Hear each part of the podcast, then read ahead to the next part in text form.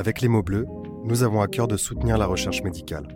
C'est pourquoi nous nous sommes associés avec Compare Dépression, une plateforme de recherche publique collaborative. Si vous vivez ou avez vécu une dépression, nous vous invitons à vous inscrire sur compare.aphp.fr pour faire avancer la recherche. Retrouvez le lien dans la description de cet épisode. Merci.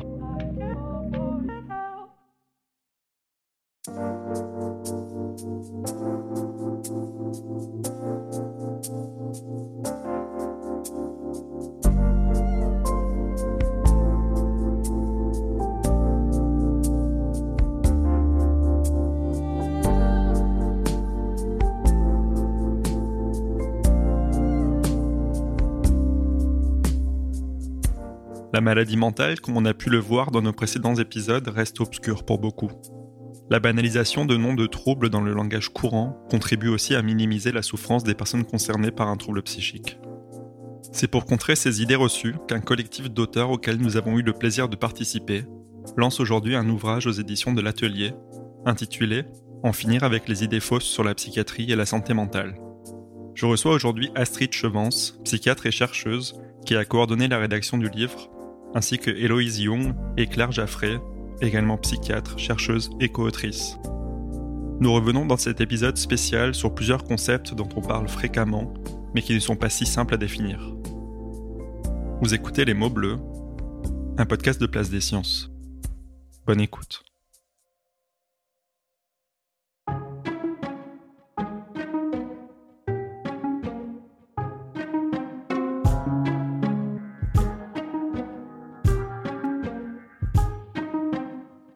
Bonjour Astrid, bonjour Héloïse, bonjour Claire. Merci de participer à cette émission euh, aujourd'hui, une émission spéciale qui sort donc le 15 septembre euh, à l'occasion de la sortie du livre euh, que tu as dirigé, Astrid, qui s'appelle Pour en finir avec les idées fausses sur la santé mentale et la psychiatrie, publié aux éditions de l'Atelier avec 19 co-auteurs. On va commencer par une question qui est, qui est assez large. On parle beaucoup de santé mentale, mais finalement, c'est quoi la santé mentale? Oui, donc la santé mentale, en effet, c'est un terme qu'on entend euh, beaucoup actuellement. Du fait de cette augmentation de l'utilisation de ce terme dans différentes sphères, et notamment dans les médias, on a l'impression que euh, c'est récent. Alors que peut-être ce qui se passe, c'est que la prise de conscience et l'importance sociale euh, du problème prend des proportions qui historiquement sont récentes, alors qu'en fait l'existence du concept de santé mentale est ancienne. Alors le terme de santé mentale lui-même remonte euh, au 19e siècle, vraiment dans cette formulation-là remonte au 19e siècle. Mais c'est vrai que quand on regarde des textes médicaux des siècles précédents, et jusqu'à remonter au corpus hippocratique, hein, donc euh, vraiment l'Antiquité, il y a des descriptions euh, de troubles psychiques. Donc là, on arrive tout de suite à la distinction entre santé mentale et euh, maladie mentale. Donc effectivement, on peut dire que c'est quand même deux facettes qui sont complémentaires et qui se recoupent, mais qui ne sont pas euh, totalement euh, superposables. Donc la réponse, c'est les troubles psychiques existent depuis toujours. Leurs définitions peuvent varier selon les époques et les cultures naturellement. Par contre, la santé mentale euh, se construit comme concept pour penser euh, la santé, notamment la santé publique, à partir du 19e siècle. Et la prise de conscience euh, des sociétés et au niveau vraiment des individus et des citoyens, elle est effectivement récente sur deuxième partie du XXe siècle, euh, début du XXIe siècle. En tout cas, voilà pour euh, l'aspect euh, historique et l'aspect santé publique du terme. Alors, ça répond pas à la question sur le contenu de qu'est-ce que la santé mentale, évidemment. Étant donné que c'est un concept, hein, il, y a deux, réponses. Hein. une réponse scientifique, c'est un concept qui est en cours de définition et qui est renégocié à chaque époque et qui est relativement fixé depuis les années 70, donc 1970 actuellement, comme étant un état de, de bien-être hein, qui permet à l'individu de s'épanouir. Donc ça, c'est en substance la définition de l'OMS. Évidemment, la définition de l'OMS a une opérationnalisation euh, politique euh, au sens vraiment euh, politique de santé publique. Et par contre, elle est discutée par les scientifiques, par les philosophes, par les sociologues. Donc chacun peut proposer une définition différente. Moi, je suis plutôt dans une pensée euh, issue de, de Canguilhem. Donc, ce que j'aime bien dire, c'est que la santé euh, mentale, euh, c'est, ça se réduit pas seulement à l'absence de maladie, mais quand même, les troubles psychiques empêchent la santé, enfin, représentent une rupture, en fait, dans un état de santé. j'aime bien aussi l'idée du rétablissement qui consiste à dire que c'est pas parce qu'on a une maladie chronique qu'on est condamné à vivre euh, mal. Je suis assez attachée à l'idée qu'il ne faut pas que le concept de santé mentale dilue trop ou fasse perdre de vue justement euh, les troubles psychiques. Mais ça, c'est parce que je suis psychiatre. Donc évidemment, mon entrée dans la santé mentale, c'est par le prisme des troubles psychiques. Après, mon côté santé publique fait que euh, j'accorde une importance au fait que tout le monde a une santé mentale, y compris quand on n'a pas de troubles, et qu'il faut prendre soin de sa santé physique comme de sa santé psychique. Si ça a un sens de différencier les deux, mais ça, on peut en discuter après. Je pense que mes collègues peuvent avoir euh, voilà, d'autres façons de répondre à ça. Donc, je sais pas, Claire, si toi, euh, vu que tu fais des plus de neurosciences, tu as une vision plus euh, un peu différente de l'opérationnalisation de ce concept dans ton domaine de recherche? Moi, ma compréhension du terme de santé mentale, c'est justement qu'il n'est pas issu d'une définition médicale, au sens qu'on pourrait définir, par exemple, la dépression ou d'autres maladies comme le trouble bipolaire, où on a une définition euh, qui est axée sur des symptômes. Et donc, de la même façon, on pourrait pas dire, bah voilà, la santé mentale, c'est ça, plus ça, plus ça. Ce qu'on peut dire, ça a plusieurs conséquences, c'est-à-dire qu'à la fois, en fait, différents champs peuvent définir, comme tu disais, la philosophie, peut-être la sociologie. Et donc, ça peut rendre cette définition un peu flou, difficile à saisir, à la fois pour, euh, pour des médecins, mais aussi pour des décideurs politiques et également pour bah, les patients et la population en général. Et donc, en fait, ça fait que on peut s'interroger en tant que personne malade sur sa santé mentale, mais aussi en tant que personne qui va bien. Et donc, du coup, c'est-à-dire que ces différentes euh, dimensions et aussi, du coup, en tant qu'individu, je peux m'interroger sur quelles sont mes propres dimensions qui participent à la santé mentale. Donc, est-ce que c'est effectivement la maladie, euh, mais également qu'est-ce qui fait que, en tant qu'être humain, quelles sont les différentes choses qui, pour ma vie, participent à, la santé mentale? Et donc là, on peut s'interroger sur, ben, est-ce que c'est les écrans, est-ce que c'est le sport, est-ce que c'est euh, euh, le sommeil? Et euh, ça, c'est peut-être des choses sur lesquelles aussi, ben, en tant que médecin, on est peut-être moins habitué à réfléchir comme ça, parce qu'on a un prisme biomédico-social. Et donc, ça, ça va plus nous interroger aussi parce que c'est une autre façon de penser la santé, et là, en l'occurrence, la santé mentale. Cette euh, notion est difficile à définir et difficile à aborder parce qu'elle n'est pas textuellement euh, définie comme euh, une matière médicale initialement. Donc moi, j'ai pas une, définition médicale à porter comme ça, mais je pense que toutes ces différentes dimensions, elles sont importantes à prendre en charge et à envisager quand on veut s'interroger sur la santé mentale. Alors, on a essayé de, définir ce qu'est la santé mentale. On voit que euh, c'est compliqué à définir, que c'est une euh, définition à construire. Il y a un autre mot qui est euh, bah, très associé à la santé mentale, c'est la psychiatrie. Et je pense que les personnes qui ne sont pas forcément sensibilisées à ces problématiques-là bah, ne, savent pas forcément faire la différence entre ce qu'est la santé mentale, un trouble psychique, la discipline qui les prend en charge. Est-ce que vous pouvez aussi nous donner quelques éléments de différenciation entre ce qu'est la santé mentale et ce qu'est la psychiatrie? Oui, alors pour le coup, euh, la psychiatrie, c'est quand même quelque chose de plus clairement défini euh, à plusieurs niveaux. Euh, déjà, c'est une profession réglementée, donc si on s'arrête à un niveau même juridique, légal, etc., c'est assez simple. La psychiatrie est un domaine de la médecine, est une discipline médicale, et les psychiatres sont des médecins qui s'occupent de ce qu'on appelle les troubles psychiques ou les maladies mentales. Enfin, vraiment, ce sont des synonymes complets. Et euh, les troubles psychiques, euh, comme, euh, comme, on, a pu le dire Claire, hein, c'est défini dans des nosographies, c'est-à-dire des, des listes et des classifications de maladies mentales. Chaque maladie se définit elle-même par une liste de symptômes. Donc pour le coup, c'est assez simple de s'approcher d'une définition de la psychiatrie, donc domaine de la médecine qui euh, euh, soigne les troubles psychiques, les troubles psychiques étant définis par rapport à des classifications médicales stabilisées. Ensuite, on peut tout à fait euh, discuter de la pertinence clinique, scientifique de ces classifications, du domaine d'extension de la psychiatrie, de domaine de compétences des psychiatres. C'est vrai que voilà, ça, ça va aussi historiquement bouger en fonction des sociétés. Ils n'ont pas les mêmes prérogatives. Par exemple, en Angleterre, les infirmières peuvent prescrire, alors qu'en France, il y a seulement les médecins qui peuvent prescrire euh, des psychotropes. Enfin, voilà. Donc, c'est une définition qui est assez stable, euh, mais qui va avoir des variations euh, en fonction des pays et des moments historiques. Mais globalement, c'est une discipline de la médecine qui s'occupe des troubles psychiques. Donc ça, c'est la différence entre santé mentale et, et, troubles psychiques. Les troubles psychiques sont une petite partie de la santé mentale c'est-à-dire la partie des troubles constitués et répertoriés. Et dans la santé mentale sont aussi inclus euh, des dimensions psychologiques en fait de l'individu qui pour le coup sont pris en charge par une autre classe de professionnels qui sont les psychologues.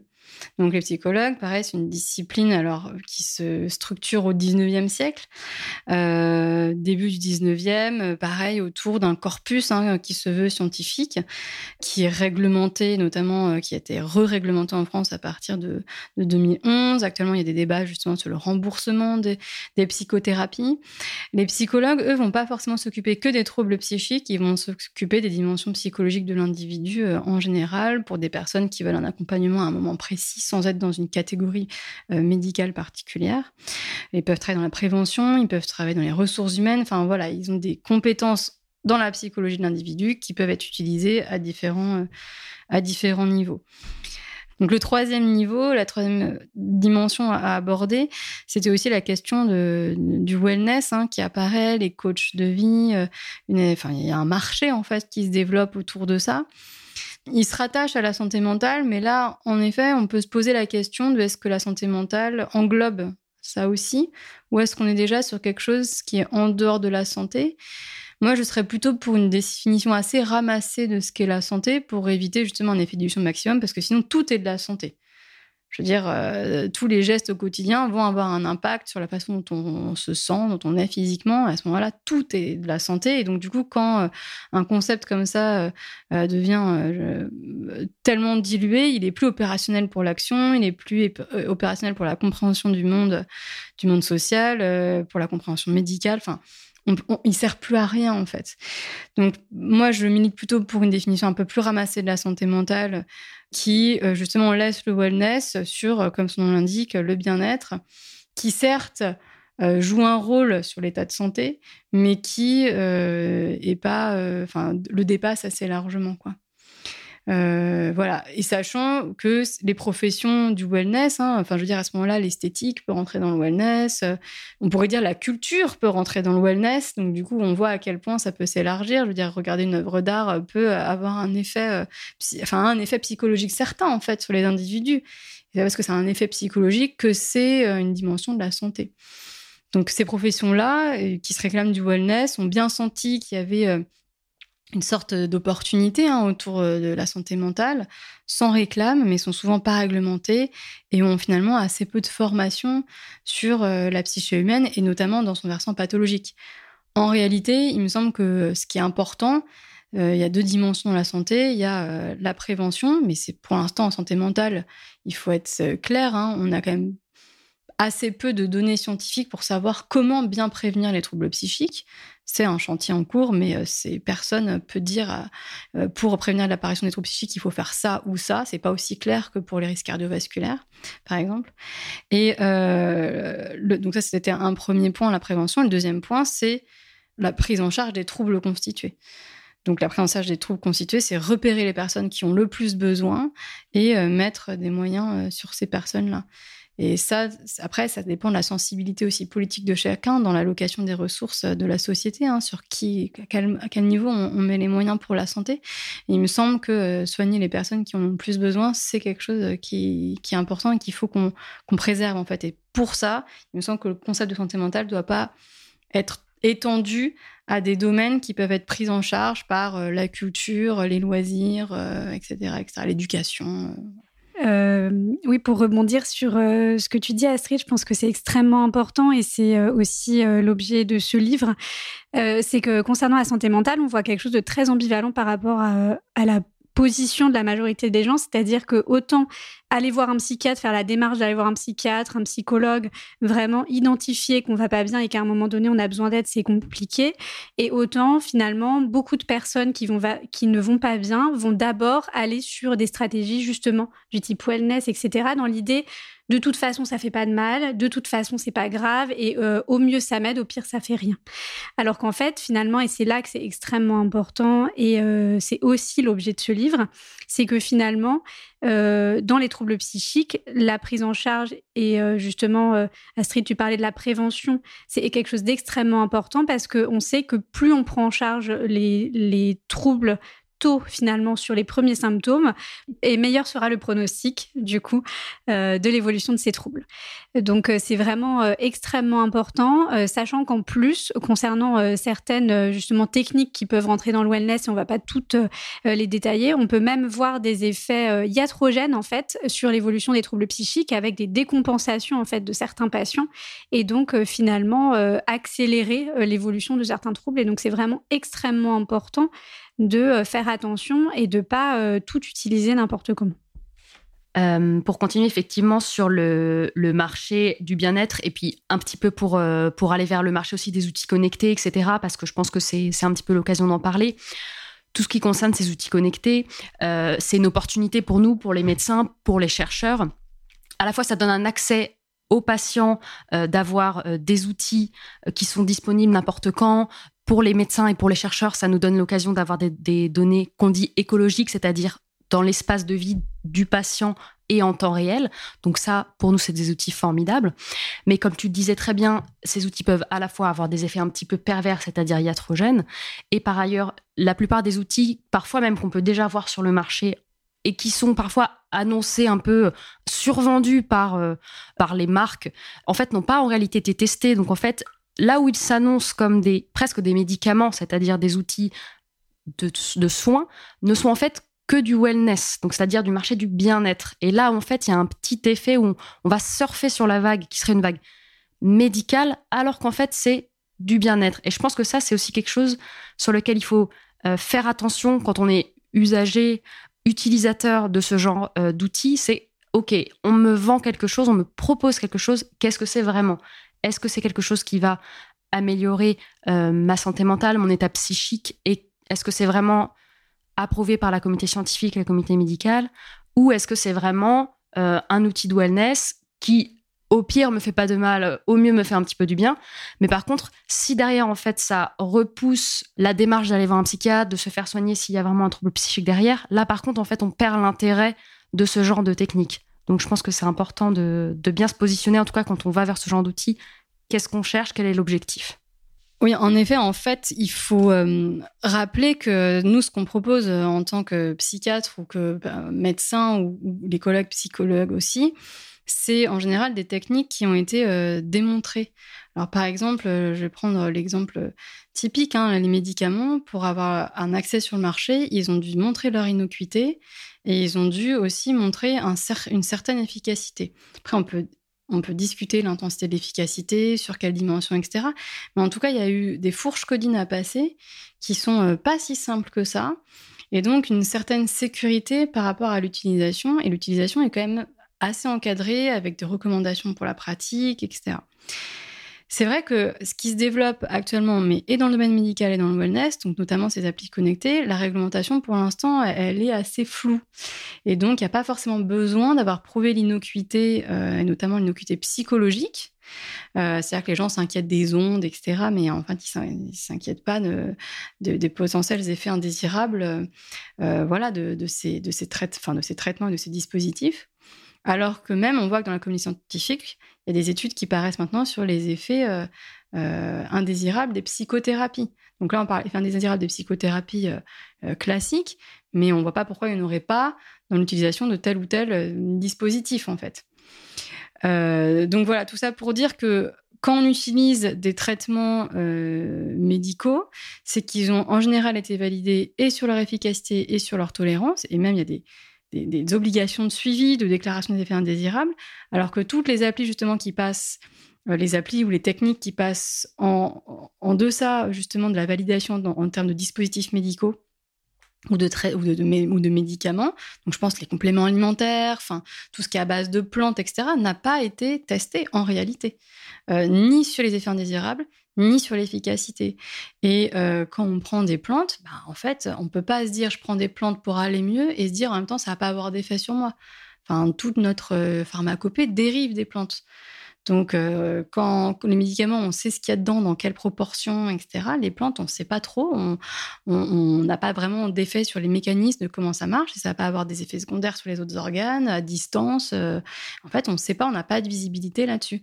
Donc, comme disait Claire, c'est jamais anodin d'utiliser des traitements, euh, que ce soit des molécules ou des applis, c'est jamais anodin et il faut bien se dire que la discipline médicale réglemente ça et le domaine du wellness ne réglemente pas ça du tout.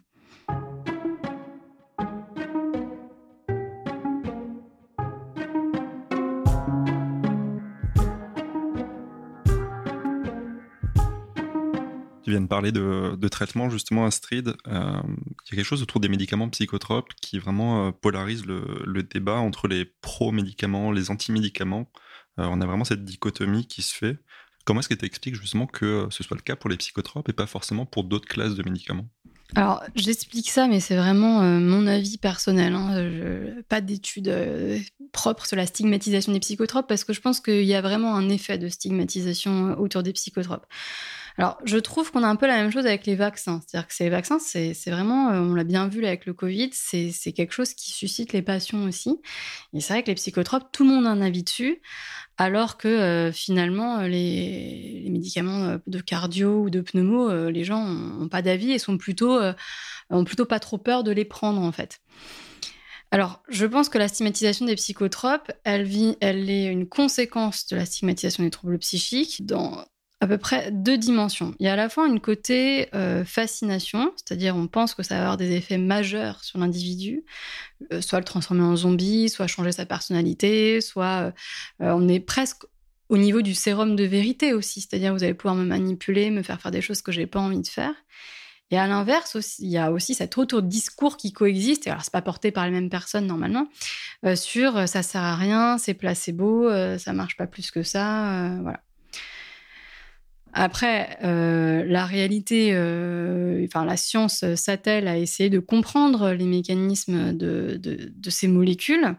Il y a plusieurs sciences qui s'y intéressent. Il y a la pharmacologie, vraiment le côté très chimique, hein, sur quels récepteurs, sur quels organes ça va se fixer, etc. Donc c'est vraiment une compréhension euh, moléculaire, euh, physiologique euh, des choses. Puis après, il y a un autre domaine, pour le coup, c'est plutôt le mien, c'est pour ça que j'en parle plus, c'est les sciences cliniques, c'est-à-dire la mesure des efficacités chez l'être humain dans sa globalité. Et dans les deux cas, bon, on se rend compte qu'il y a des effets, il y a des effets réels sur euh, évidemment le cerveau, mais aussi euh, sur d'autres euh, parties du corps, ce qui explique aussi les effets indésirables, par exemple digestifs. Il y a des récepteurs à la sérotonine typiquement dans le tube digestif, d'où certains effets. Et, les sciences cliniques ont montré des effets des antidépresseurs, un effet sur l'efficacité et une tolérance qui est plutôt bonne et qui fait que la balance risque-bénéfice est en faveur des bénéfices du traitement. Il faut bien se rendre compte que les traitements de sérotoninergique, ils émergent en 1957, le premier, donc c'est quand même des choses sur lesquelles on a un recul de, euh, plus de 70 ans. Donc euh, il n'y a pas d'énorme red flag euh, sur les antidépresseurs, c'est-à-dire qu'effectivement, quand des molécules sortent, on peut se dire, bon, sur les dix premières années, on n'est pas à l'abri de quelque chose qui pourrait se déclarer. Sur 70 ans de recul, quand même, on peut être assez en confiance pour utiliser les antidépresseurs. Les antipsychotiques, c'est, ça commence en 1952, il y a après, il y a des, classes différentes qui émergent, hein, bien sûr, mais même sur les médicaments dits les plus récents, c'est fin des années 90, donc maintenant c'est plus de 20 ans de recul. Euh, voilà, on connaît parfaitement les effets indésirables, on connaît les effets bénéfiques. Ça veut dire qu'on, quand on les prescrit, on sait, on sait vers quoi euh, on va. Donc cette stigmatisation euh, des psychotropes, à mon avis, elle vient vraiment des représentations culturelles autour des troubles psychiques parce qu'évidemment, si on considère que ce pas des vraies maladies, à quoi bon mettre des médicaments? Euh, ça vient aussi euh, de la stigmatisation des psychiatres et de la psychiatrie. Il y a un peu l'idée, euh, soit le psychiatre est un doudingue aussi, soit c'est quelqu'un qui essaie de prendre contrôle des autres. Donc effectivement, à ce moment-là, le traitement devient un moyen de contrôler l'individu. Et, et les psychotropes, alors ce qui est assez, moi, ce que je trouve vraiment le plus grand paradoxe, c'est que nos médicaments sont des médicaments psychotropes. Ça, c'est pour ça qu'on les utilise. Après, les gens se rendent moins compte que d'autres médicaments sont aussi psychotropes.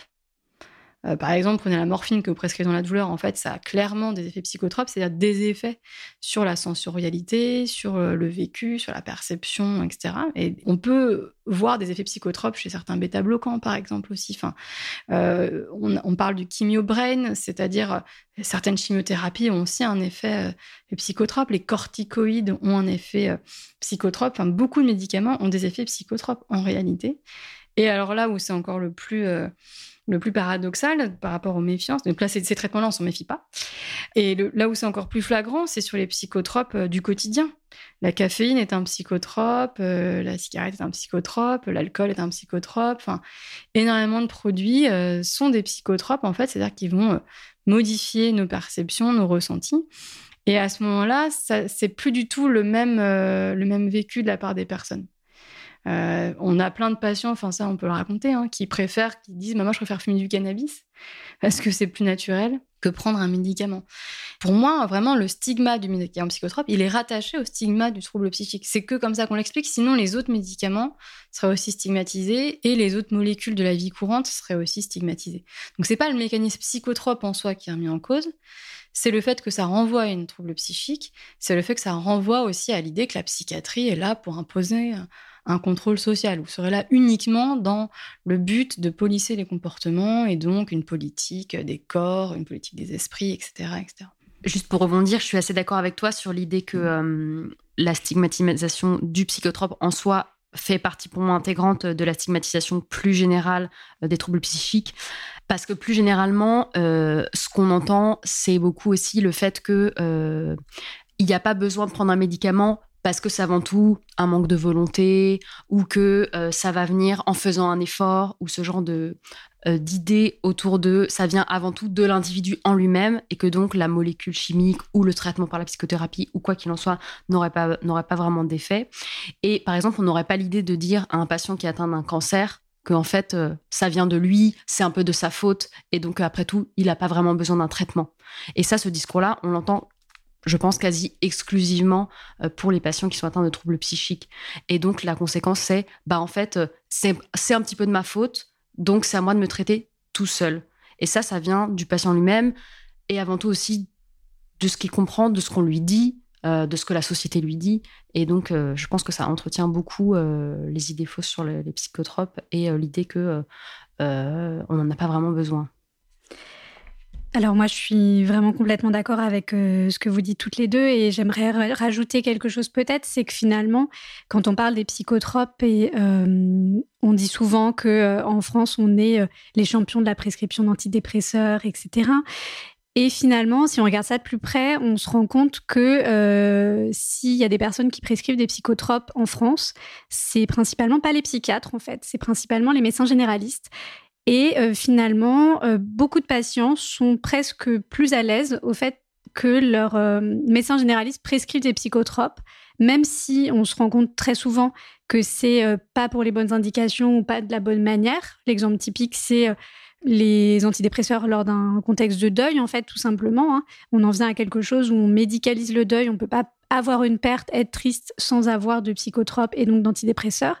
Là où le psychiatre qui prescrit des antidépresseurs ou qui prescrit des psychotropes de manière générale, il y aura beaucoup plus cette crainte aussi de finir euh, comme un zombie et dans quelque chose de presque euh, plus, c'est plus qu'on verrait au cinéma finalement. Les gens se représentent tout de suite, les asiles de fous, les, euh, contentions chimiques, les contentions physiques, les chambres capitonnées, et le fait qu'ils finiraient euh, euh, avec la moitié du cerveau en moins, et que quand on va voir un psychiatre qui prescrit des psychotropes, il y a aussi toute cette représentation-là qui est très très portée par le cinéma, et qui finalement amène aussi une méfiance quant au fait que le psychiatre prescrive, alors que, comme tu le disais Astrid tout à l'heure, finalement, la profession de psychiatre c'est une profession donc médicale, donc euh, on fait les études de médecine et donc c'est une profession réglementée pour laquelle on est formé dans l'identification des troubles psychiques, le fait de poser des diagnostics et donc de mettre en place les traitements adaptés, là où finalement euh, le médecin généraliste ne l'est pas de la même manière, en tout cas en fonction euh, voilà, de,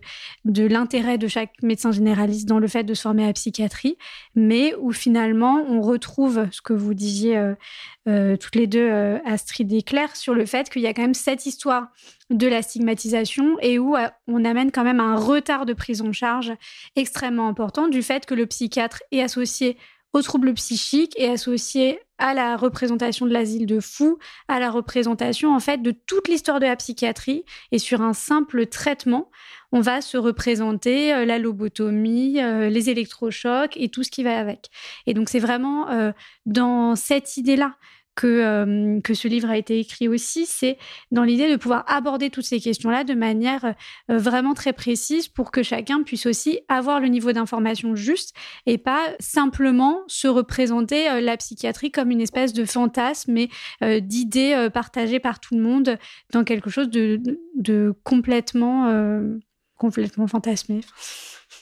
Et je voulais rebondir aussi sur même la perception euh, des psychiatres et des psychotropes, même au sein de notre propre profession, parce que je pense que euh, c'est important. Et ce que tu disais sur le médecin généraliste, c'est extrêmement important.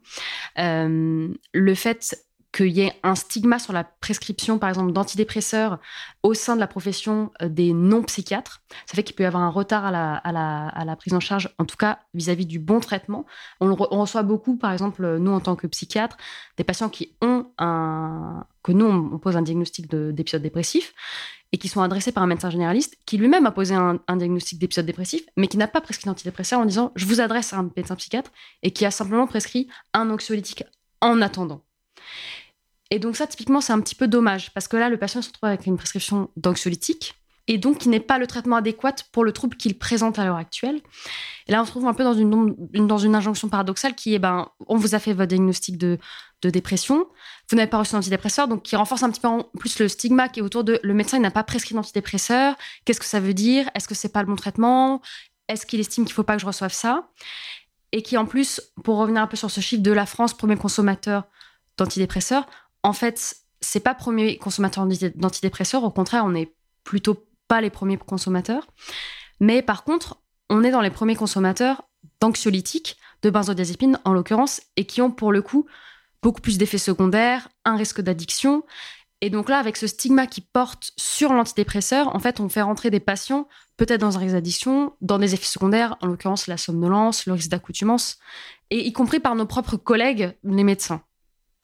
On a parlé à plusieurs reprises euh, dans vos réponses de l'image très négative que renvoie la psychiatrie, les troubles psychiques. Euh, Louis, tu as parlé justement de l'image euh, très cinématographique de, de, la représentation justement de la psychiatrie avec des films, comme tu dis, de Shutter Island. on, peut, penser à Psychose aussi de, Hitchcock. on a beaucoup d'images qui sont vraiment très négatives, violentes, parfois effrayantes aussi.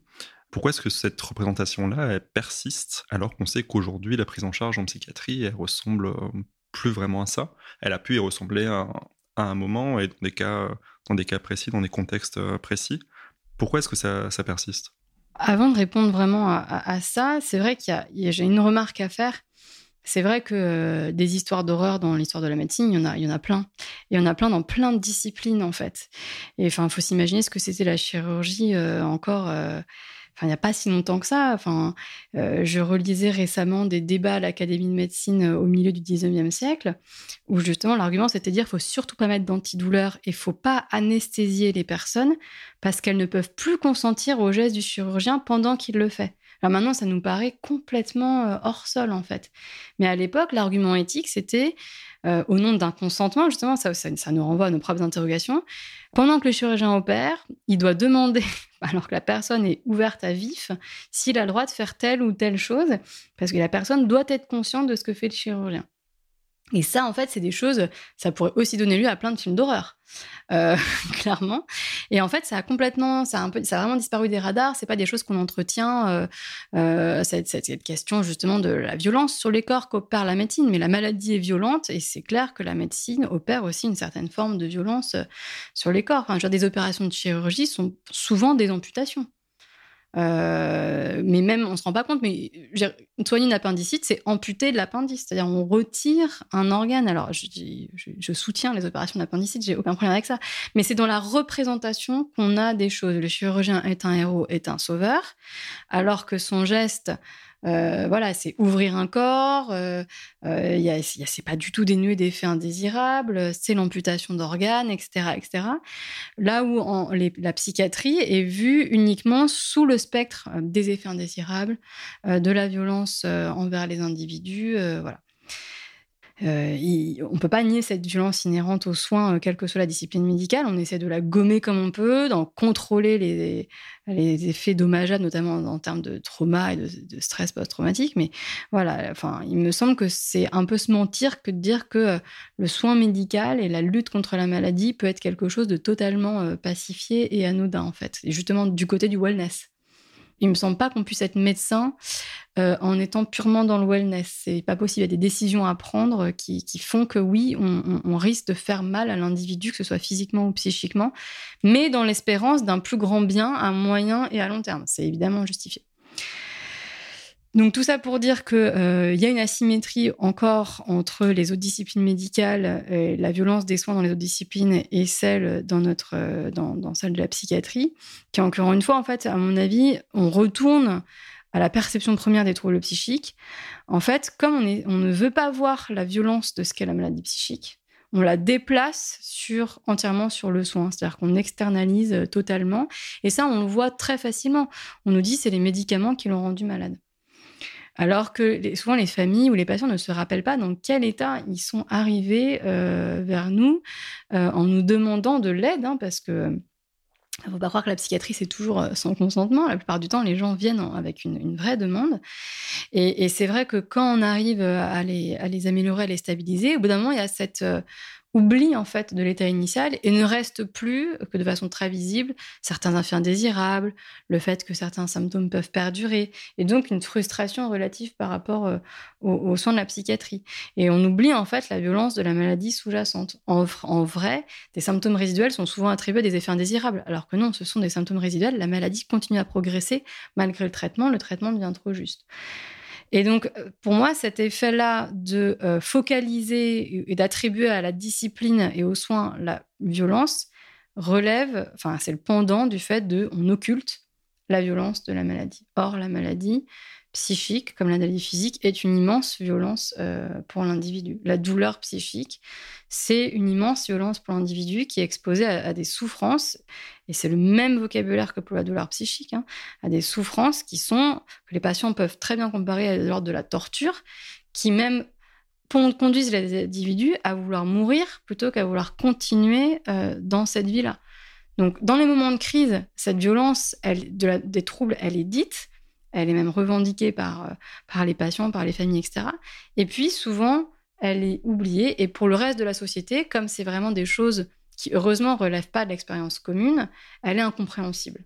On ne peut pas comprendre ce qu'est la souffrance psychique associée à une dépression, à un orage hallucinatoire, enfin voilà, même à une manie, hein, même si on pense que la manie c'est un état d'euphorie. En réalité, c'est une euphorie qui peut être quand même douloureuse en fait. Donc ces états-là qui, qui ne sont alors c'est débattu, est-ce que c'est un continuum, une intensité extrême, ou est-ce qu'il y a quand même un saut qualitatif par rapport à l'expérience euh, normale? Moi, je pense qu'il y a quand même un petit saut qualitatif hein, qui est fait. ça reste incompréhensible et illisible de l'extérieur. Et donc, on préfère attribuer la violence aux soins, aux psychiatres, à l'institution, etc., parce que du coup, c'est quelque chose sur lequel on a, l'impression d'avoir plus de contrôle, que sur une maladie contre laquelle on est encore, en fait, hein, dans des états de voilà, euh, d'interrogations scientifiques, euh, euh, de, limites cliniques. Hein. On ne fait pas non plus des, grands miracles tous les jours en psychiatrie. Hein. Donc, il faut être humble par rapport à nos capacités. Mais par contre, bien redire que la violence de la maladie est immense et que cette violence-là, elle ne doit pas être dissimulée ou attribuée uniquement à l'institution. et que les histoires d'horreur de la psychiatrie, certes, il y en a, certes, il y en a probablement encore aussi, hein, parce que Enfin, voilà, euh, un, pays avec 60 millions d'individus, euh, il y a 40 000 psychiatres en France, on ne peut pas dire que tout le monde est, dans les clous, etc. non plus. Donc il y a des, histoires d'horreur un peu partout. Il euh, faut bien se rendre compte que vivre avec une schizophrénie maintenant, c'est quand même pas, c'est quand même plus agréable, je pense, que vivre avec une schizophrénie dans les années 20 ou à la fin du 19e siècle, parce que les possibilités thérapeutiques sont radicalement euh, différentes, radicalement différentes. Et ne serait-ce qu'on voit hein, l'espérance de vie euh, des personnes schizophrènes dans les années 80, c'était 40 ans. Maintenant, on est, sur des espérances de vie qui se sont rallongées euh, d'une dizaine à une vingtaine d'années. Donc ça veut quand même dire quelque chose sur la capacité des soins en psychiatrie à améliorer la vie des individus moi, je voulais ajouter que il faut quand même se rappeler que la question de la critique du soin en lui-même euh, psychiatrique, ça peut même aller jusqu'à euh, il faudrait arrêter les soins en psychiatrie, ils sont injustifiables, etc elle s'accompagne quand même euh, d'un double discours qui est celui de il faut enfermer les fous, les fous sont dangereux. Donc en fait, on reçoit nous ces doubles injonctions qui sont euh, vous faites du travail qui sert à rien ou qui est mauvais pour la population ou vous faites du mal aux gens. Et en même temps, à chaque fait divers, il y a une espèce d'emballement comme ça qui vient nous ramener à euh, ah bah non, en fait, tous les malades psychiatriques, il faudrait absolument les enfermer, les contenir dans des enceintes closes parce qu'ils peuvent pas vivre en société. Donc il faut aussi quand même se, positionner un peu par rapport à ça. Et je pense qu'il euh, faut un petit peu dépasser euh, euh, ces questions. Comme toujours, la, question du est-ce que le soin psychiatrique il est injustifiable? Parce que c'est un petit peu ça en fait, la question derrière la violence. C'est est-ce qu'en fait ce soin en soi il a une justification? Et ça repose un petit peu toujours derrière le fait est-ce que les troubles psychiques en fait existent? Et cette question toujours un petit peu du normal et du pathologique. Et le fait qu'on puisse faire du soin psychiatrique, utiliser des traitements qui sont parfois effectivement des traitements qui peuvent interroger parce que c'est des traitements d'exception. Euh, ça reste des traitements du coup qui sont pas utilisés de façon banale, interrogent à la fois les malades, à la fois les familles, à la fois la société. Et donc, comme derrière il y a l'idée que peut-être euh, la maladie, elle n'a pas vraiment de sens ou euh, c'est encore une fois pas vraiment une maladie. Euh, derrière toute cette question de, bah, en fait, est-ce que la mise en œuvre de tous ces soins, elle, elle est vraiment nécessaire, elle est vraiment justifiée, etc. Et la deuxième chose, je pense, c'est la question des soins sans consentement, qui aussi interroge le public et les malades. Et dans cette question, en fait, c'est que le soin sans consentement, il y a une législation, c'est pas du tout une décision arbitraire d'un médecin qui décide de, de faire hospitaliser un patient parce que ça lui fait plaisir. Et c'est pas vraiment un soin sans consentement, c'est vraiment un soin parce que le malade ne peut pas réaliser un consentement réalisé. Je pense que ça, c'est une nuance qui est assez importante. En réalité, le patient ne donne pas son consentement, c'est le patient n'est pas en état de donner un consentement à un soin. Et ça, ça fait toute la différence. Et enfin, peut-être pour rebondir sur cette question du normal et du pathologique, on peut tout à fait, euh, comme on l'avait évoqué plus tôt, critiquer euh, l'existence des nosographies, euh, la façon dont elles ont été construites, qu'est-ce que qu'est-ce qu'elles veulent dire aujourd'hui, est-ce qu'elles mériteraient d'être d'être évolutives à nouveau.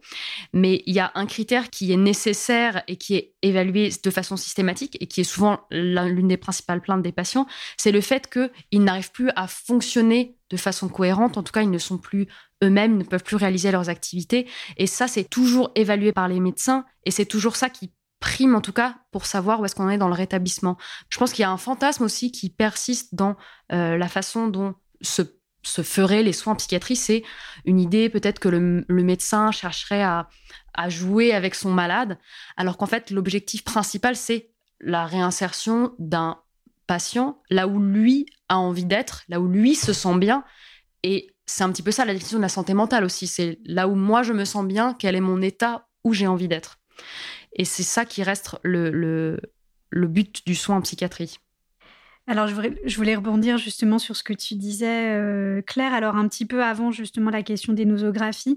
Qu'est-ce que c'est que la santé mentale? Qu'est-ce qui euh, euh, crée ce sentiment d'étrangeté, en fait, pour les patients et l'impression que les troubles psychiques n'existent pas, ou en tout cas ne pourraient pas exister d'une manière ou d'une autre? Je pense que c'est important aussi de revenir sur un choix qui a été fait en France de que les psychiatres ne soient plus des neuropsychiatres. Et donc, du coup, là où dans d'autres euh, pays, euh, finalement, neurologie et psychiatrie sont encore très, très intriqués, en France, les neurologues ont vraiment leur champ d'action et les psychiatres ont leur champ d'action. Et donc, on n'est plus à être des neuropsychiatres. Et ça, c'est quand même important de le dire en France parce que ça a un vrai impact sur euh, la manière dont on fait les soins, sur la manière dont on travaille.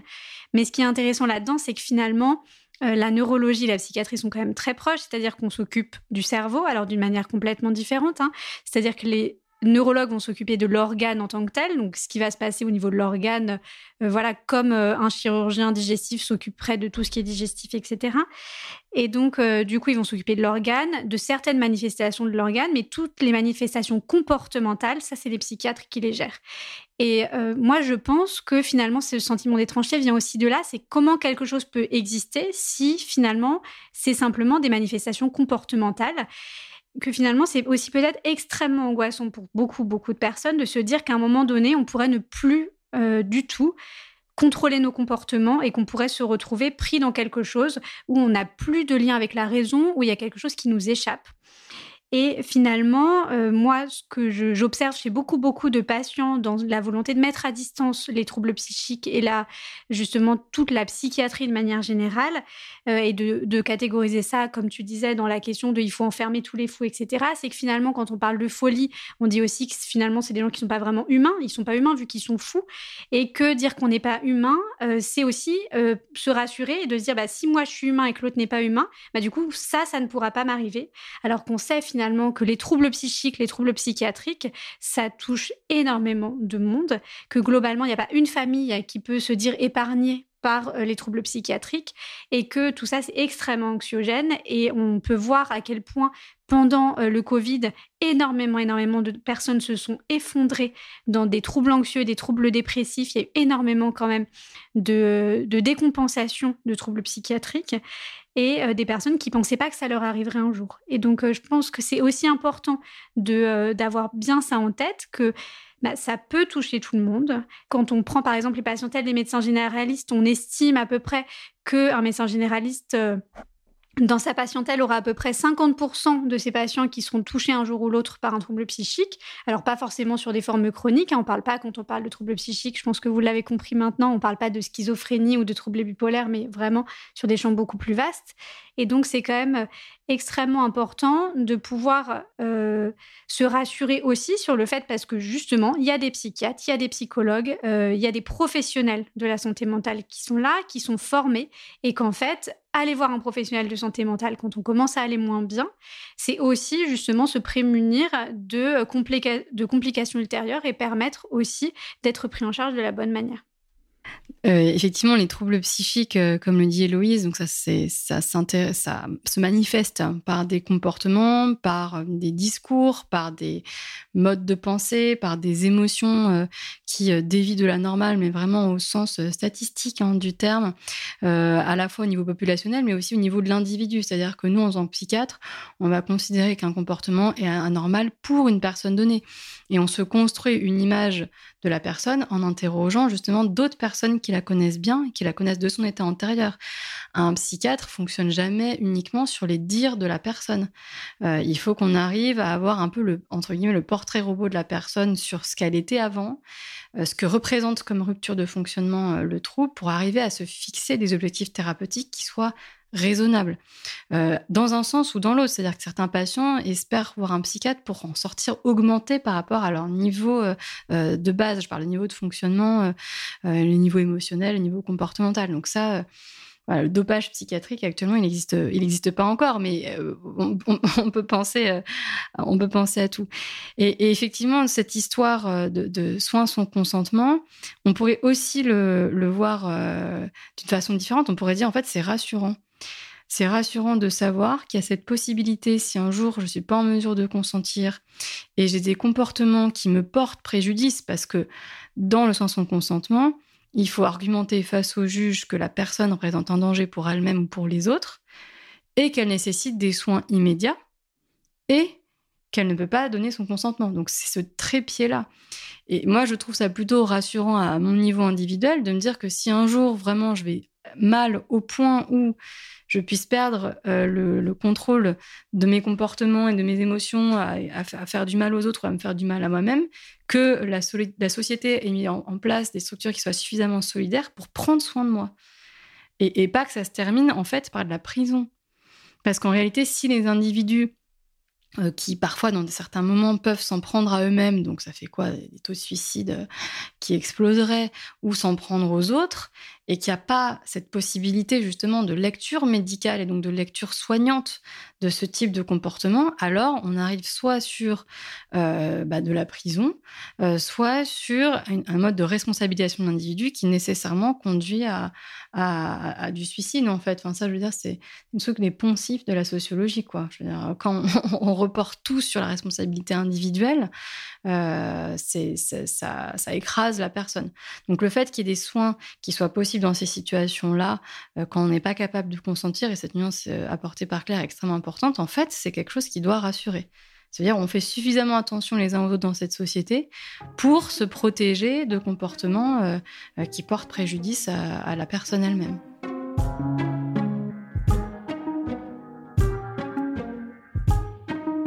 On a parfois l'impression que finalement tout est rapporté à la santé mentale. Euh, la consommation d'écran, euh, le fait de faire un régime, le fait d'être un, peu impulsif par moment. À partir de quel moment on peut dire que quelque chose est normal, quelque chose est pathologique? Vous avez déjà touché du doigt euh, un peu cette distinction tout à l'heure. Et dans la même ligne, est-ce que justement les diagnostics en psychiatrie aujourd'hui sont un peu gravés dans le marbre ou est-ce qu'il y a toujours des, des débats? Est-ce qu'ils sont en évolution permanente? Sur la question des classifications médicales, en fait, elles sont jamais gravées dans le marbre pour euh, aucune maladie, quel que soit le domaine médical. En fait, euh, c'est des discussions. Enfin, je veux dire, prenons le cas de l'hypertension. Euh, les, normes de l'hypertension changent tous les 10 ans. pour les maladies, le DSM est révisé régulièrement. Alors après, il y a des débats sur l'ampleur des modifications, etc. Mais ça fait partie du processus euh, historique de la construction de la médecine de se remettre en cause en permanence, et c'est en ça qu'elle est dans une démarche scientifique, et de, et de réviser en permanence ces classifications, pas seulement dans le but d'avoir de, produire une connaissance, mais dans le but d'améliorer euh, la, la, vie des gens. Parce qu'en général, quand on révise des classifications, c'est parce qu'on se rend compte qu'en changeant la définition de la maladie, on va améliorer le pronostic des gens.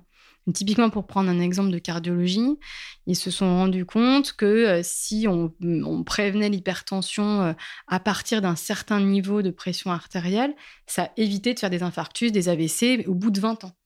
Et donc, nous, en psychiatrie, ce qu'on essaye de faire aussi, c'est de se dire, bah, on va essayer de trouver euh, des, définitions des entités nosographiques. Alors, c'est pas qu'on invente des maladies, mais c'est qu'on ajuste nos critères diagnostiques pour essayer d'améliorer un pronostic euh, immédiat, mais aussi 10-20 ans. Donc, on ne peut pas à chaque fois qu'on définit une nouvelle catégorie nosographique dire Ah, les médecins inventent encore des maladies, et ça. On n'invente pas des maladies, en fait. On, améliore notre compréhension des troubles et surtout, on essaye euh, d'améliorer la prise en charge des gens pour euh, allonger leur espérance de vie et plus récemment leur qualité de vie. Alors, le normal et le pathologique, alors surtout, on est en France euh, ici, donc évidemment, on, est tous canguilémiens sans le savoir. Donc, euh, il a écrit ce livre, Le normal et le pathologique, justement. Et euh, donc, c'était un, normalien, médecin, philosophe, qui travaillait justement sur cette frontière-là. Et en fait, il en fait une définition qui n'est. alors, ça se débat, hein, des gens qui sont beaucoup plus spécialistes que moi là-dessus. Mais ma compréhension de ce que j'en ai, c'est qu'il dit au final, l'individu est sa propre norme. Et c'est au moment où l'individu se sent empêché dans ce qu'il est que là, il est dans le pathologique. Et finalement, ce que dit le DSM, qui a euh, tous les défauts du monde, mais comme toute classification, elle prend justement en compte ce critère-là. Pour qu'il y ait maladie, il faut soit qu'il y ait une souffrance clinique signifiante, significative, c'est-à-dire que ça puisse être perçu par les autres ou revendiqué par la personne, et une rupture dans le fonctionnement. Euh, c'est-à-dire que vous pouvez avoir deux personnes euh, qui, euh, qui présentent a priori les mêmes symptômes et l'un ira s'en plaindre et demandera à ce qu'on à ce qu'on l'aide et, et, l'autre non et surtout l'un sera transformé par son état intérieur et l'autre sera comme ça de base et fonctionnera plutôt bien. Voilà. Et donc, c'est un peu les discours qu'il y a justement entre neurotypique euh, euh, ou euh, autisme. Et donc, c'est cette zone grise, en fait. Nous, en tant que psychiatre, on a envie de dire, bah, tant que la personne n'est pas entravée dans sa vie par ses symptômes, ça nous fait du travail en moins, quelque part. Donc, enfin, je pense que dans cette période-là, on est plutôt justement à à bien filtrer plutôt qu'à surmédicaliser. Euh, enfin, cette crainte de la surmédicalisation, à mon avis, elle est totalement erronée du fait même du système de santé qui ne peut même pas absorber les gens qui en ont besoin. Donc la, surmédicalisation de la santé mentale en France à nos jours, euh, non. Ça, c'est pas c'est pas raisonnable de penser ça. Moi, je te rejoins complètement, Astrid, sur tout ce que tu viens de dire. Euh, et j'aimerais peut-être faire un focus un petit peu au niveau individuel, c'est-à-dire que là, nous, en tant que psychiatre, en tant que médecin, on comprend cette dimension globale, la nosographie. Mais souvent, finalement, euh, ce qui pose question, et ça rejoint ce que tu définissais par rapport à, à la norme d'une personne, entre le normal et le pathologique, c'est que finalement, moi, ce que j'entends beaucoup dans des personnes, voilà, dans, dans mon entourage de manière un peu plus globale, c'est euh, la peur que le psychiatre veuille mettre le patient dans une case. Et donc ça, c'est quand même quelque chose de très important et je pense que tu as vraiment répondu à ça en, en, distinguant la question du normal et du pathologique en fonction de la personne. Et donc nous, on est vraiment toujours, toujours très attentif à ça et on en parlait tout à l'heure par rapport au fait qu'on fait très attention à l'environnement, à comment était la personne avant, etc on sait qu'il y a une évolutivité des troubles et donc il y a aussi euh, des comorbidités qui apparaissent, que euh, un trouble dépressif euh, peut finalement apparaître comme une dépression sévère et finalement quand on lève la dépression par les traitements, on voit que c'était secondaire à un trouble anxieux et donc on est vraiment très attentif au fait de pas graver dans le marbre justement un diagnostic à un temps précis. Et moi en tant que pédopsychiatre, je suis d'autant plus sensible à ça que finalement lors, dans l'enfance et dans l'adolescence, on essaye de vraiment juste notifier des symptômes à un instant T sachant qu'il y a une telle plasticité cérébrale dans l'enfance et dans l'adolescence qu'on fait extrêmement attention au fait qu'on accompagne euh, des symptômes et on pose un diagnostic, mais un instant T, dans l'idée en fait d'accompagner ce qui se passe à ce moment-là pour permettre aux patients d'en sortir et justement dans quelque chose qui va pas du tout rester gravé dans le marbre et dans la durée. Si on prend l'exemple euh, des troubles du neurodéveloppement, par exemple, et en particulier l'autisme, qui a vraiment le vent en poupe actuellement, euh, parce que euh, finalement, beaucoup, beaucoup de, personnes se revendiquent autistes Asperger et on voit une explosion finalement des demandes de diagnostic d'autisme, que ce soit chez les, chez les enfants en âge scolaire, primaire, collège, lycée. En tout cas en tant que pédopsychiatre. c'est vrai que en France, il y a beaucoup de plans autisme qui, dont vraiment le but était de poser des diagnostics très précoces. Et donc, quand on parle de l'évolutivité des troubles, finalement, on sait que quand on a une prise en charge précoce de l'autisme, avec une prise en charge qui est adaptée, donc euh, pluridisciplinaire, etc., finalement, euh, beaucoup de patients une proportion, une certaine proportion vont pouvoir sortir de ces critères diagnostiques il persistera évidemment des, symptômes autistiques, mais qui n'auront plus un impact fonctionnel dans le quotidien du patient suffisamment important pour qu'on puisse encore dire que ce diagnostic d'autisme est pertinent pour la personne. Tu viens d'aborder, Héloïse, justement le, fait que certaines personnes peuvent être diagnostiquées à un instant T et puis sortir d'un diagnostic euh, quelques mois ou quelques années plus tard. Euh, justement, est-ce que sur les différents âges de la vie, le stade de nourrisson, euh, puis la petite enfance, l'enfance, l'adolescence, l'âge adulte, euh, et, finalement le, grand âge. Est-ce qu'on a euh, des troubles qui sont sensiblement les mêmes ou on a vraiment des, différences qui sont marquées entre les différents groupes? Alors oui, c'est une question en effet euh, qui est extrêmement importante parce que même si ça paraît évident, on sait très bien qu'un nourrisson n'est pas la même chose qu'un enfant de 6 ans, qu'un ado de 15, qu'un jeune adulte de 25, qu'une personne de 50 ou une personne euh, âgée de 70. Euh, ça paraît évident, mais euh, dans la question justement des comportements, on peut avoir tendance à ne pas se rendre compte de l'importance des différences du coup entre ces différents âges et en particulier du coup en psychiatrie ou et dans les troubles psychiques où finalement les critères diagnostiques pour des pathologies équivalentes ne seront pas les mêmes. Et si on prend un exemple qui est quand même euh, extrêmement important, surtout en ce moment où on voit une explosion euh, des consultations pour euh, troubles dépressifs ou idéation suicidaire chez les adolescents depuis le Covid, par exemple, le symptôme cardinal de, du diagnostic de la dépression chez l'adulte, c'est finalement euh, une tristesse de l'humeur, là où euh, chez l'adolescent, finalement, les adolescents sont rarement tristes, mais ils seront surtout extrêmement irritables. Mais alors à distinguer de l'irritabilité de l'ado qui euh, réagit un petit peu fortement à tout ce que disent ses parents, mais une irritabilité qui est vraiment dans tous les domaines de la vie et qui en rupture finalement avec l'état antérieur, et des ados qui eux-mêmes se décrivent très irritables, avec une impossibilité même de se sentir calme et dans une réaction appropriée avec leurs amis les plus proches. Et donc on voit bien que si on recherche une tristesse chez un adolescent pour poser un diagnostic de dépression, et eh ben, très souvent les adolescents se décriront pas tristes, alors que si on recherche une irritabilité, mais vraiment au sens symptomatique du terme, du symptôme de la dépression, là on aura vraiment quelque chose.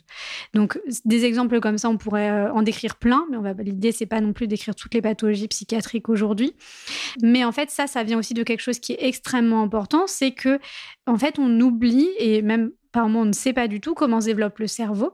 Évidemment qu'on ne pourra pas attendre la même chose d'un nourrisson qu'un enfant de 2 ans, d'un enfant de 6 et d'un ado de 15, mais aussi parce que finalement, il y a des fonctions cérébrales qui arrivent au fur et à mesure un exemple qui est quand même euh, très important pour euh, euh, décrire ça, c'est la manière dont le cerveau va maturer en fait pendant la puberté. Et donc on sait bien, hein, les ados au moment de la puberté, c'est toutes les hormones, ils veulent sortir, ils envoient leurs parents dans, dans, les cordes, ils ils sont, voilà, c'est la crise d'adolescence, quoi, comme on l'a décrit. Mais finalement, qu'est-ce que ça implique, ça, d'un point de vue euh, neurologique et du coup d'un point de vue physiologique? Mais en fait, c'est que au moment de la puberté, il y a une puberté donc qu'on connaît très bien avec la maturation des organes sexuels, etc.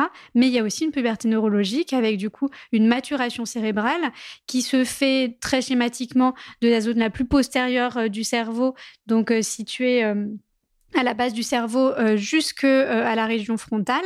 Et finalement la région frontale qui est quand même une zone qui est extrêmement importante c'est la dernière chose qu'on a acquis quand même dans l'évolution avec du coup le cortex préfrontal qui nous permet quand même aussi simplement que d'avoir des capacités d'inhibition, donc un peu de filtrer nos, comportements.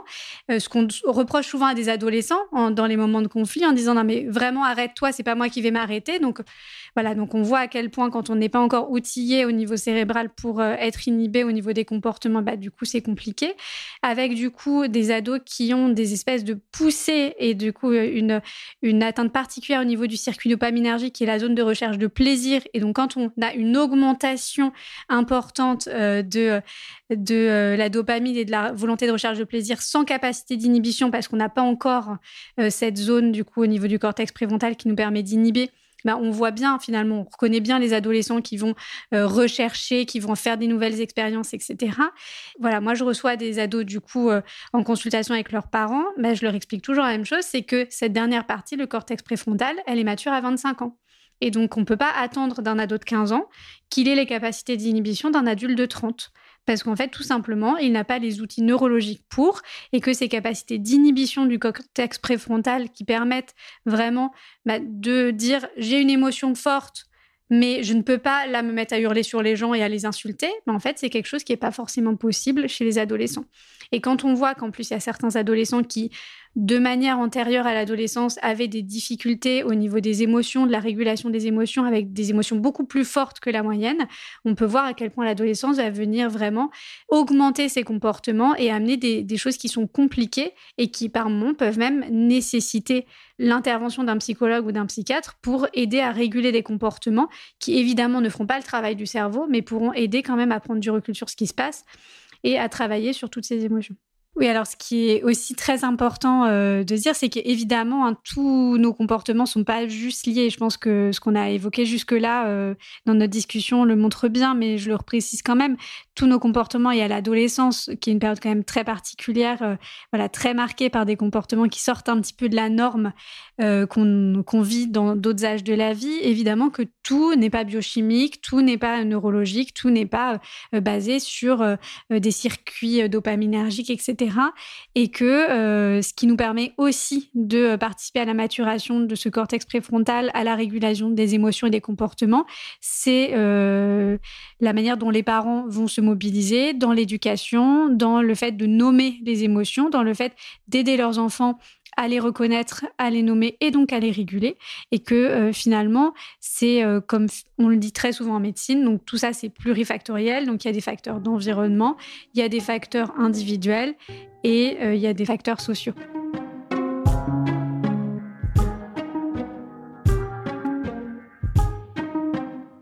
Et pour vous trois qui êtes médecins et chercheuses, c'est quoi être médecin et chercheur en, en psychiatrie au XXIe siècle?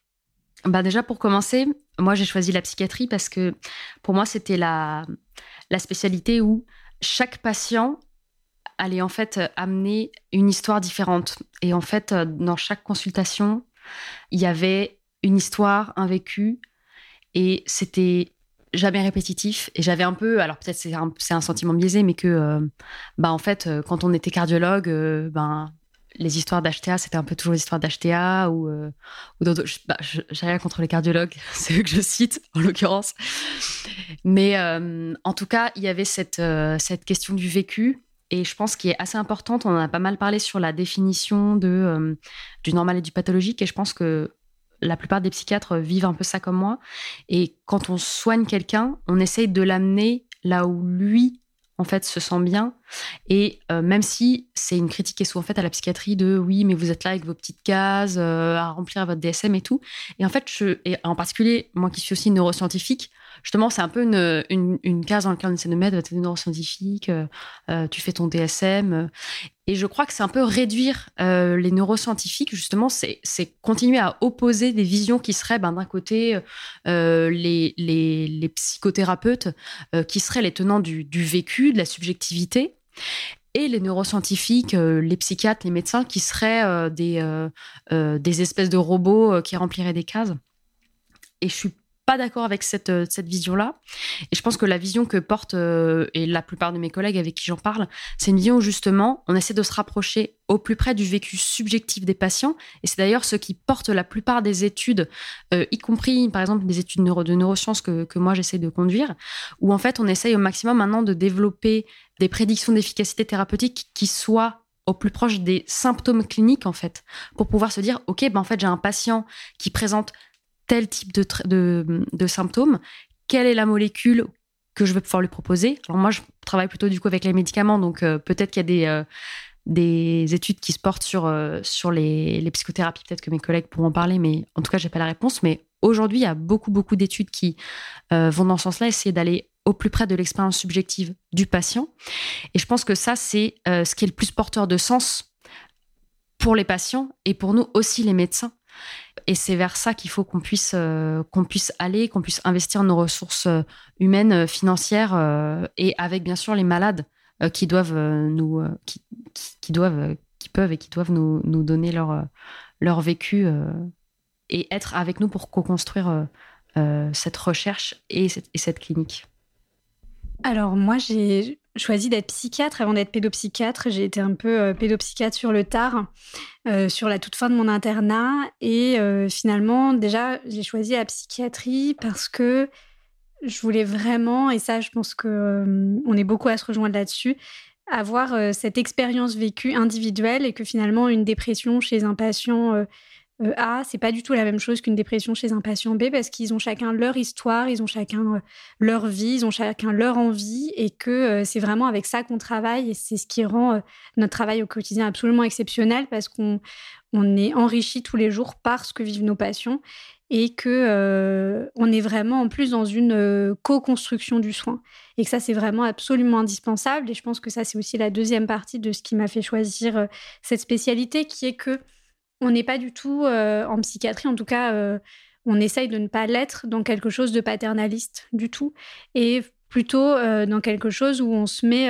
au niveau du malade, c'est-à-dire que nous, on amène quelque chose au malade, mais parce que lui nous fait confiance en nous dévoilant ce qu'il ressent, ce qu'il vit, ce qu'il perçoit, ce qu'il pense, et, et que ça, c'est absolument incroyable, et que c'est une discipline extrêmement clinique au sens le plus pur qui soit, c'est que si on ne va pas interroger le patient sur quelque chose de donné, on n'a pas de moyen autre d'aller récupérer l'information. C'est-à-dire qu'aujourd'hui, on n'a pas de marqueur biologique, on n'a pas de, de marqueur euh, euh, d'imagerie. On n'a pas du tout toutes ces choses-là. On ne peut pas faire un examen clinique avec un stéthoscope pour euh, aller retrouver les symptômes.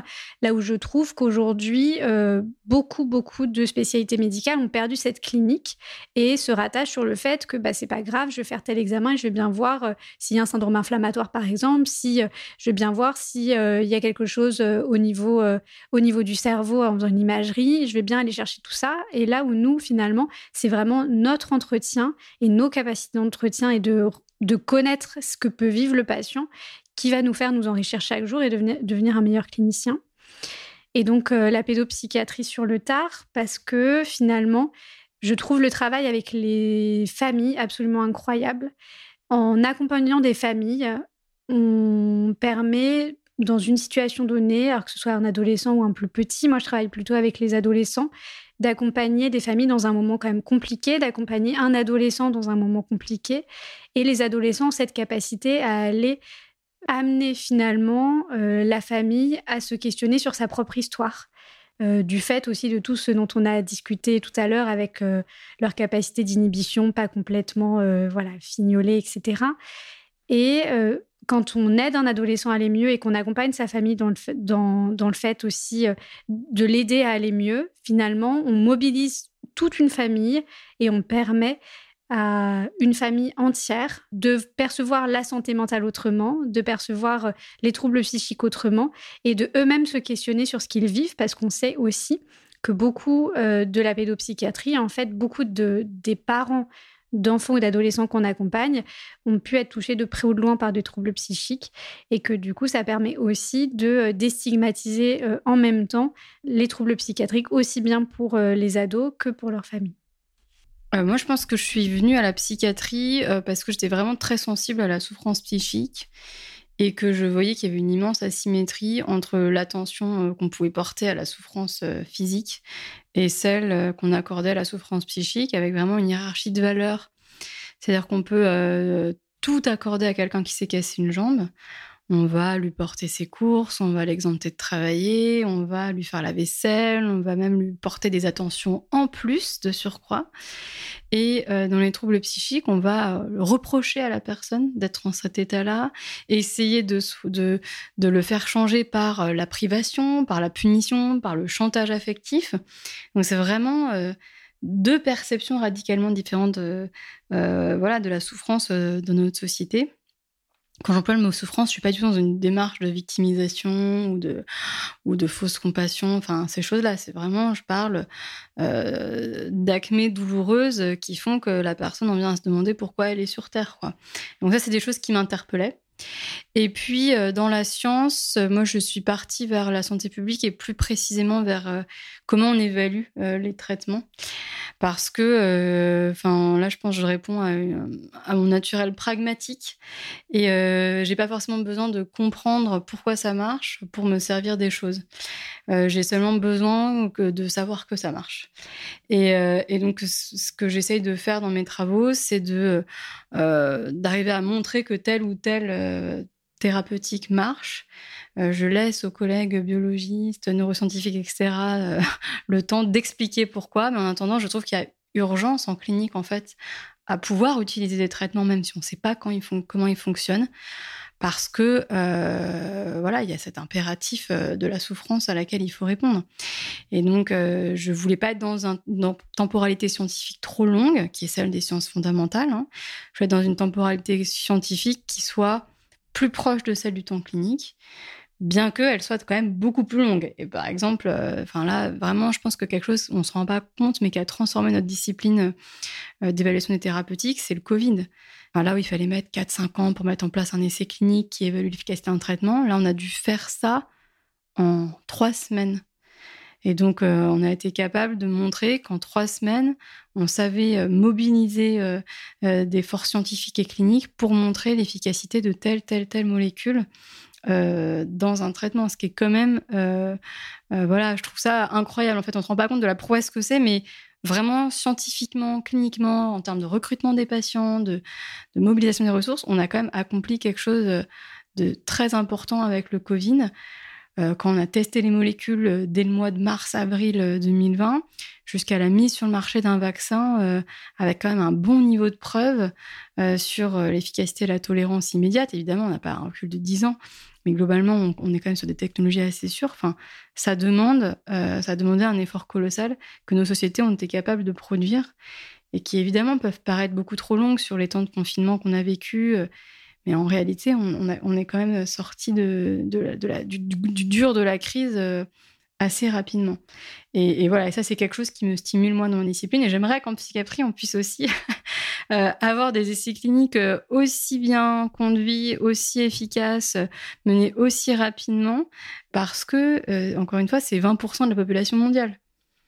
Donc euh, c'est quand même des enjeux de santé publique, des enjeux économiques, des enjeux sociaux et politiques qui sont, euh, qui sont majeurs et pour laquelle il y a des moyens, mais qui sont pas proportionnels en fait. Et donc je me dis que dans les années à venir, euh, j'aurai peut-être la chance de voir la discipline se transformer radicalement euh, d'un point de vue clinique et pourquoi pas d'un point de vue de sciences fondamentales aussi, même si ça, on sait que ça met forcément euh, plus de temps de décortiquer des mécanismes fins sur des, enfin, sur des organes, enfin sur un organe, le cerveau, qui est particulièrement difficile à, à, investiguer. Je on peut faire un prélèvement de peau sans aucun problème. Donc, pour le coup, les dermatologues, ils ont vraiment accès à l'organe de façon assez simple. On est incapable de faire un prélèvement de cerveau. Euh, un cerveau sur un cadavre, euh, il faut l'étudier dans les deux heures, sinon euh, ça fond. Donc, il y a vraiment des, problèmes techniques, techniques en neurosciences qui sont d'un autre ordre que, que, ceux des autres organes que ma, ma collègue n'a pas souligné parce que, voilà, pour elle, c'est évident, mais pour que les, auditeurs se rendent bien compte en fait euh, du niveau de difficulté dans lequel on est quand on essaye euh, euh, d'étudier le cerveau. Et moi, j'avais pas cette patience, donc du coup, j'ai fait des sciences cliniques. Merci à toutes les trois d'avoir participé euh, à cette émission avec cet échange euh, très riche et très intéressant. Euh, donc on recommande à nouveau la lecture de cet ouvrage pour en finir avec les idées fausses sur la psychiatrie et la santé mentale, qui liste 70 idées reçues sur la santé mentale et la psychiatrie et qui les déconstruit avec le travail de 19 auteurs et d'Astrid Chevance. Merci.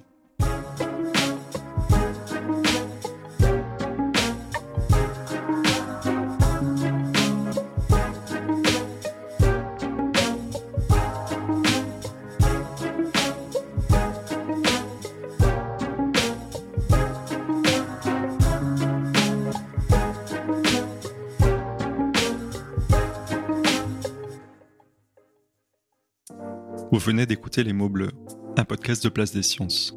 L'épisode a été mis en musique et coproduit par Alex Rocher. L'illustration a été réalisée par Manon Combe. Si vous souhaitez nous soutenir, vous pouvez nous laisser 5 étoiles et un commentaire sur Apple Podcast ou 5 étoiles sur Spotify mobile. Vous trouverez également des ressources sur notre site placedesciences.fr. Merci de votre fidélité et de votre engagement à nos côtés, et à très bientôt.